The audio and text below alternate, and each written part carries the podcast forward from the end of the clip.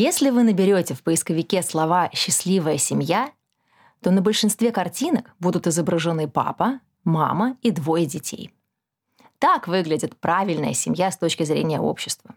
На такую семью рассчитаны легковые машины, номера в гостиницах, семейные билеты в музеи и столики в кафе. Многодетные семьи в этом мире выглядят странно. Кто-то думает, что они религиозные фанатики. Кто-то считает их безграмотными. Кто-то уверен, что они рожают ради пособий. Про них говорят, что они плодят нищету. Дети у них вечно сопливые и ходят в обносках. Дома всегда бардак, а родители постоянно орут. Как на самом деле живут сегодня многодетные семьи и зачем им столько детей? Поговорим об этом в подкасте «Понарожали».